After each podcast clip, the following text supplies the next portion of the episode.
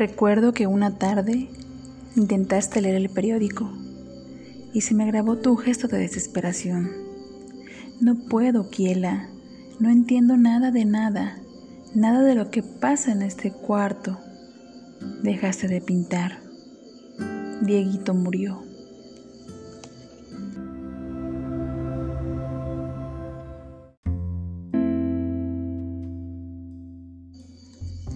Estar solo se ha convertido en una enfermedad vergonzosa. ¿Por qué todo el mundo huye de la soledad? Porque obliga a pensar. En nuestros días Descartes ya no escribiría, pienso, luego existo. Diría, estoy solo, luego pienso. Nadie desea la soledad porque te deja demasiado tiempo para pensar. No obstante, cuanto más piensa uno, más inteligente es o sea, más triste.